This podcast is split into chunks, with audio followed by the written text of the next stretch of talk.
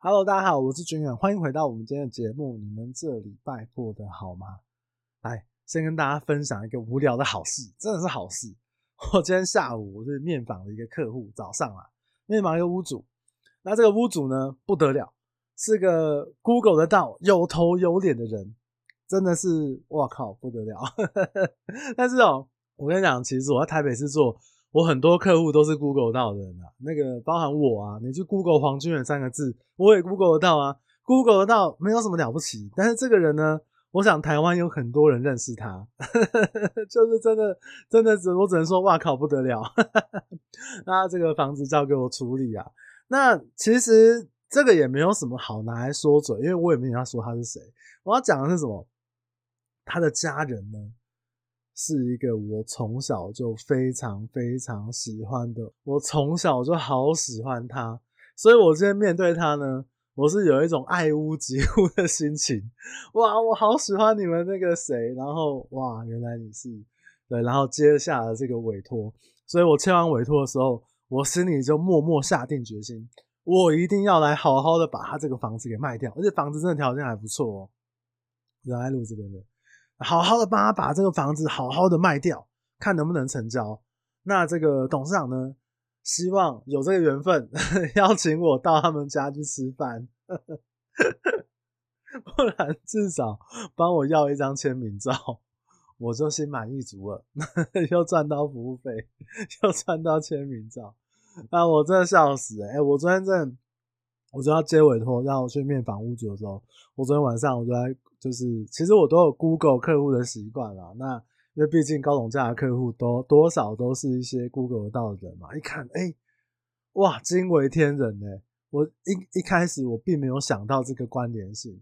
哇，反正对我来讲是一个很开心的事情啊，好不好？就在这边无聊的跟大家小小的分享一下。那今天主要跟大家聊什么？就是其实一直以来都有人问说，哎、我买了一个有违建的房子，有增建的房子。那交屋之后，我如果收到这个报拆通知，那我要怎么样回头再去找屋主去做求偿，还是我要找中介求偿？这个问题，接下来来跟大家好好的讨论一下。那第一个，我要先讲的就是，很多人出了什么事情呢，都想要先找中介求偿。这个角度呢，我认为是有一点点怪怪的，因为卖房子给你的人。并不是中介，是屋主。瑕疵担保责任呢，是屋主要负责这个瑕疵，是屋主把他的这个房子卖给你，有责任的，其实很多时候都是屋主。所以很多人就说：“哎、那我觉得中介有问题，哇哇，找中介求偿。”有时候责任要归属一下，除非是一些中介，他应该要去做查询确认，他在产调上面有一些。重要的事项，他必须他的责任要去做告知的，包含违建这件事情，不然大部分的责任归属都是在屋主这一方，好不好？这个我要先讲一下。那买了这个房子之后，交屋之后有这个报拆通知，能不能跟屋主求偿呢？我这也直接告诉你答案。通常情况之下是没有办法的，除非有一些特定的情况。那后面的内容我要先讲一下，我要先讲一下违建的定义是什么。我用一个很简单的一个理解让你们知道，就是建商不管他今天这个建商是二十年、三十年、十年、五年，还是上个月盖好的房子，总要有一个建商帮你把房子盖好嘛。盖好之后给政府检查时候的那个样子，如果你后面再去做一些新增的动作，可能呢就是违建，比如说什么阳台外推。给建商，呃，建商给政府检查的时候根本没推，你呢，为了拓展你的客厅让它变大，房间让它变大，就把它外推出去。那基本上这就是违建啊。比如雨遮，我当初做好的时候，这个这个房子是有雨遮的，然后呢，检查完之后你就把雨遮加窗，再把它多扩建出去，违建啊。那我盖好一个五层楼的公寓，五层楼上面原本是一个满满的大平台。结果我呢，想说这空间比较浪费，我去把它多盖第六楼出来，这就是什么违建嘛？这应该很好理解。一楼的空地检查的时候只有三十平，检查完之后呢，哇，直接加盖前后左右再加盖，三十平变八十平，地下室也来占用一下。我想各位如果生活在台湾的话，应该都很常见我刚刚讲的这个状况嘛。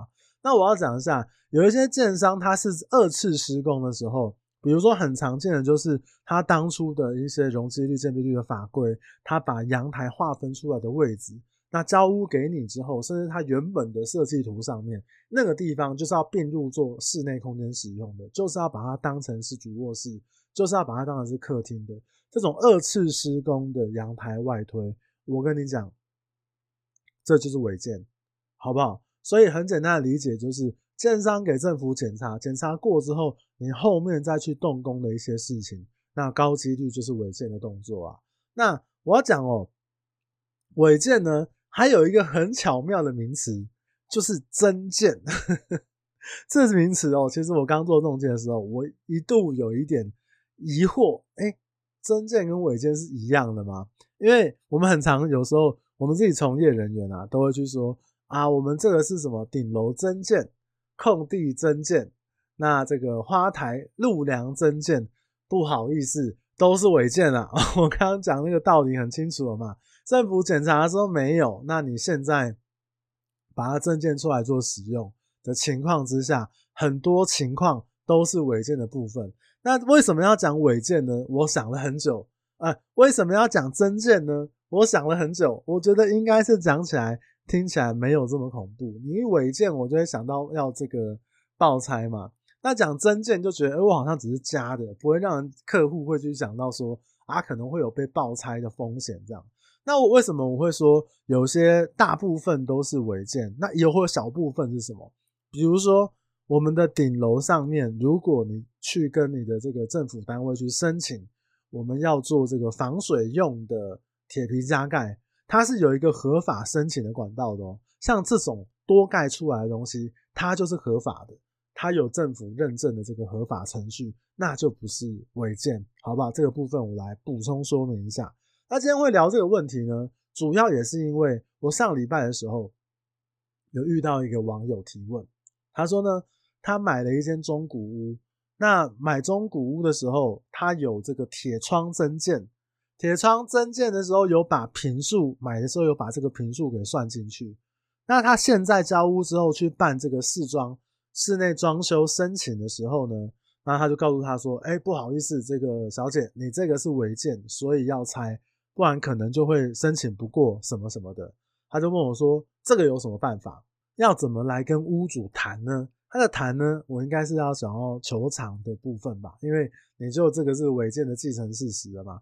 那我要先讲第一个，我要非常感谢提问的这位网友朋友，呵呵，谢谢你帮我解决了这礼拜 Podcast 的主题，不然我今天五月二十一号礼拜天我还在想我要录什么，你知道吗？这最近真的太忙了，赶快把这个录好。然后呢，他问了这个问题之后，其实我也想到蛮多人有这样的疑惑问我的，我想这一集做出来应该对大家能够有一点帮助。当然也很感谢这个网友朋友呢，你说你都是这个上班偷听这个节目。我相信这一集你也有听，好不好？我希望呢，以后你上班下班都能够大大方方的听，不要用什么偷听，是不是？如果有人想要阻止你听这节目呢，你跟我讲，我就跟他拼了，好不好？好了，拉回来，这个有没有什么方法跟屋主谈呢？他的案例哦，我觉得有几个点是可以大家可以讨论的。第一个，我们在买卖的时候。怎么会把铁窗增建的部分把平数算进去？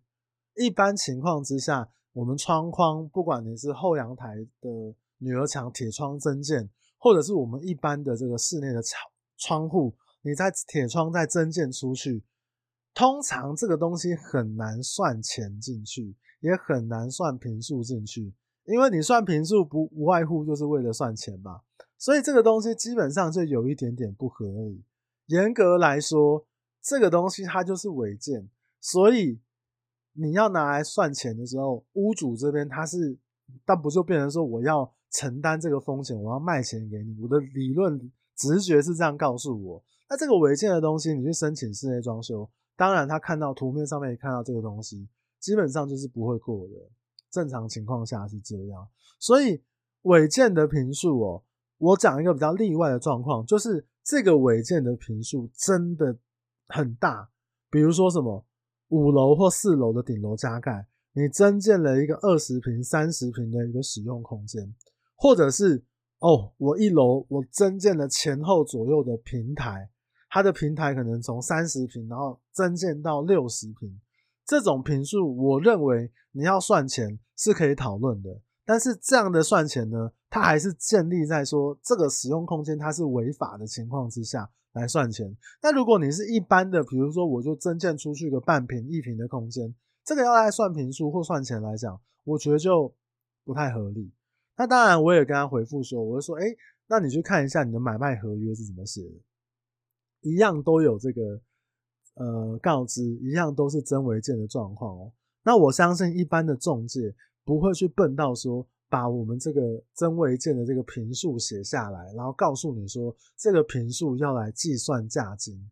通常会怎么写？通常在屋主的委托书、现况说明书，或者是在买卖契约上面来讲，他会告诉你说，这样的房子它可能某个地方，比如说铁窗上面增建，那阳台增建、阳台外推，或者是说它可能这个呃顶楼的部分有增建，它大概有几平的使用，它会变成你的买卖条件，但是它只是目的是告知你说。我这边有一个增建违建的使用哦，所以这个部分等于是我要把这个风险转移给你了。你以后买了这个房子之后，你要承担这个增建使用违建使用的风险，而且中介这边也要确保说，屋主在交屋给你之前是没有被政府列管说它是一个违建事实的状况。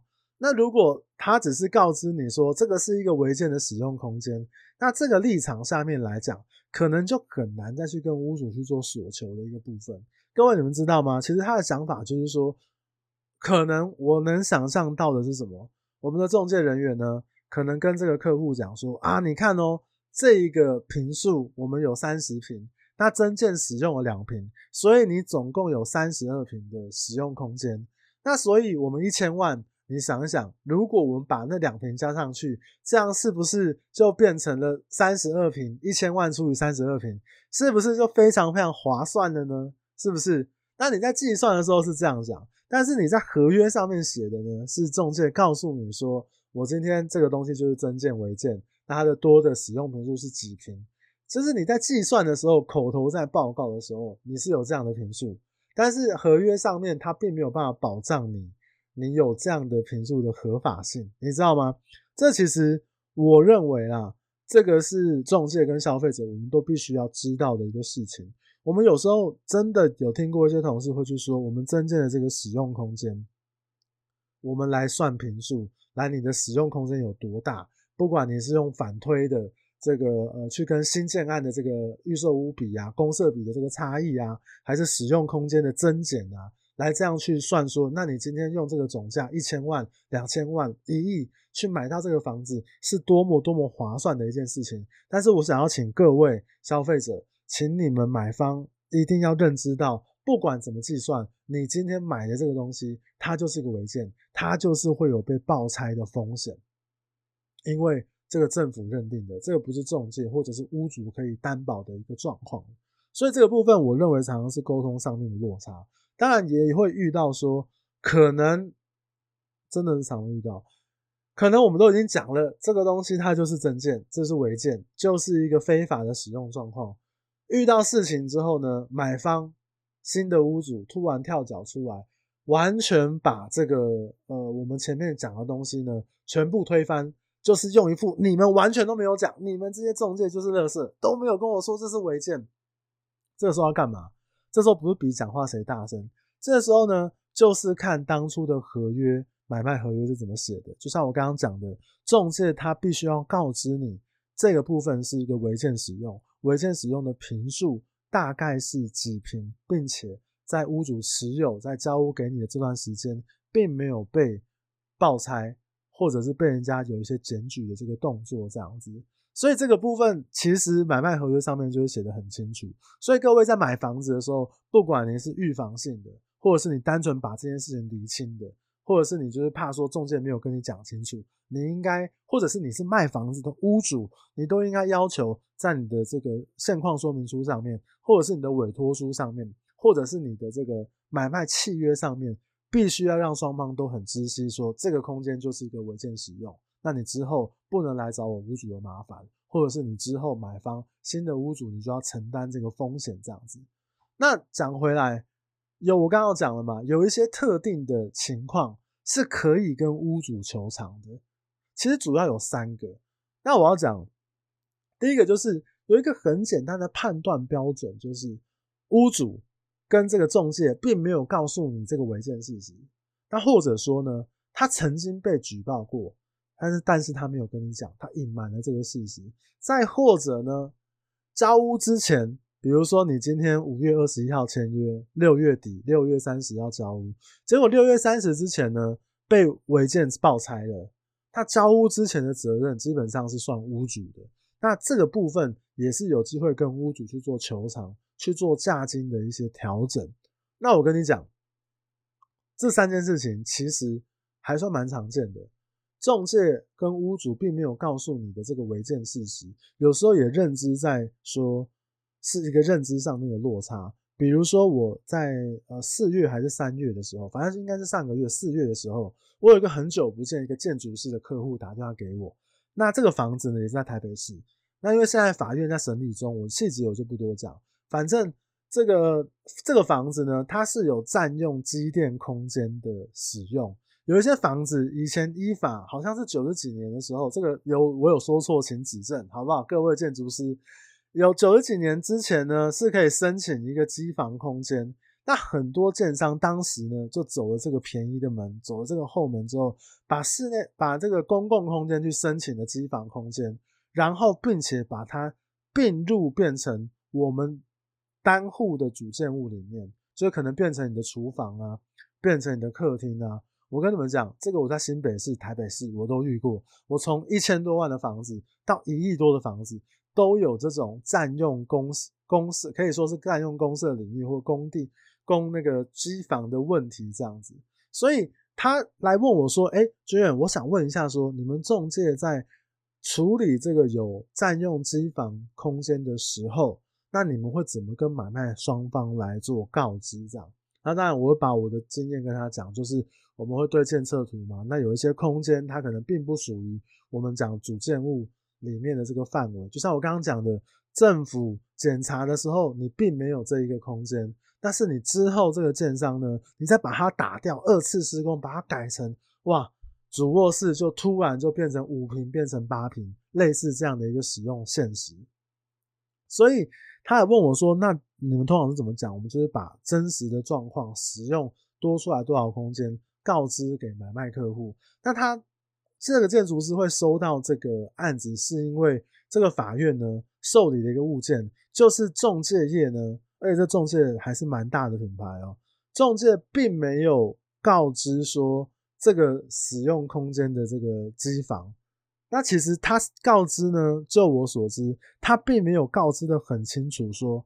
你的这个使用机房的这个空间呢，是不能并入室内使用的。我想这是认知的问题，所以他就委请这个建筑师工会呢，那刚好派到我这个建筑师的客户，然后来做一个场勘，然后写一份报告给法院这样子。所以有时候如果我们中介或者是屋主这个违建事实并没有告诉你的时候，我认为你们就有机会透过法律的方式或透过协调的方式去跟屋主去求偿的，这是第一个状况。那第二个状况呢，就是他曾经被举报过，但是他可能是有意，可能是无意隐瞒你的这个事实。